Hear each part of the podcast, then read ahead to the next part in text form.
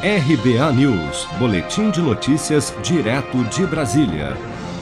Os ministros do Tribunal Superior Eleitoral encaminharam nesta segunda-feira uma notícia-crime ao Supremo Tribunal Federal para a apuração de eventual crime na divulgação de informações sigilosas contidas no inquérito que investiga um ataque hacker sofrido pelo próprio TSE em 2018.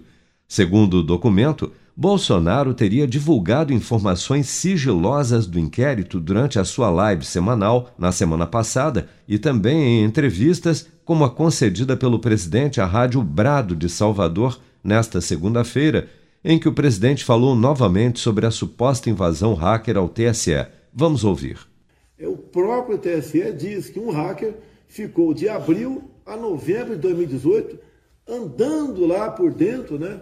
Dos computadores do TSE, inclusive é, tendo acesso ao código-fonte. Agora, esse, que fique bem claro para a população, não é o hack que resolveu passear por lá, olha, não tenho o que fazer, eu vou ficar passeando por ali. Isso daí, com toda certeza, não tenho prova, né, mas com toda certeza, é um hack contratado com pessoas com dinheiro para ficar se movimentando, fazendo alterações dentro do TSE.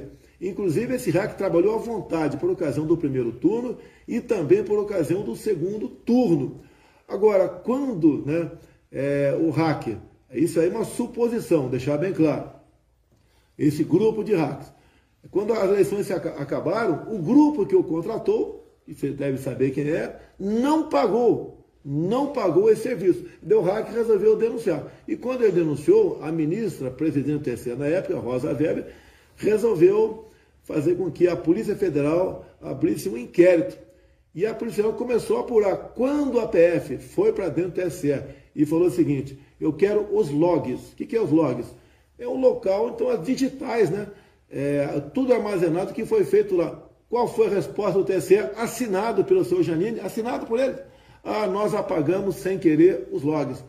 Para o TSE, Tais informações são sigilosas e podem causar danos tanto à Justiça Eleitoral como podem abalar a confiança no processo de apuração das eleições, mas garante que o ataque hacker não representou qualquer risco à integridade das eleições de 2018. O TSE afirma ainda que, desde a invasão, novos cuidados e camadas de proteção foram introduzidos para aumentar a segurança de todos os sistemas informatizados da Justiça Eleitoral e que o sistema é sim seguro e confiável.